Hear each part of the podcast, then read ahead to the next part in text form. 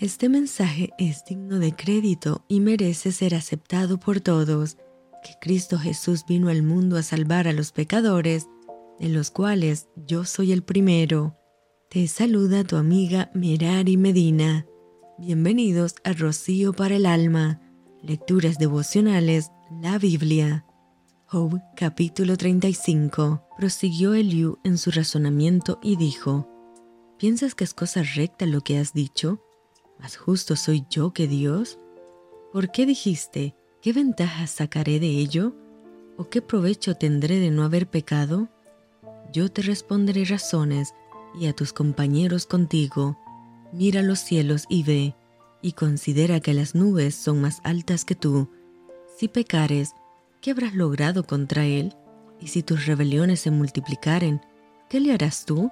Si fueres justo, ¿qué le darás a él? ¿O qué recibirá tu mano? Al hombre como tú dañará tu impiedad, y al Hijo de hombre aprovechará tu justicia.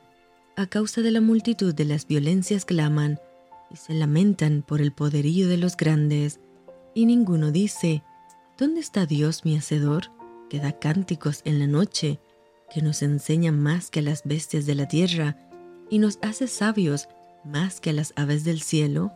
Allí clamarán, y él no oirá por la soberbia de los malos. Ciertamente Dios no oirá la vanidad, ni la mirará el omnipotente.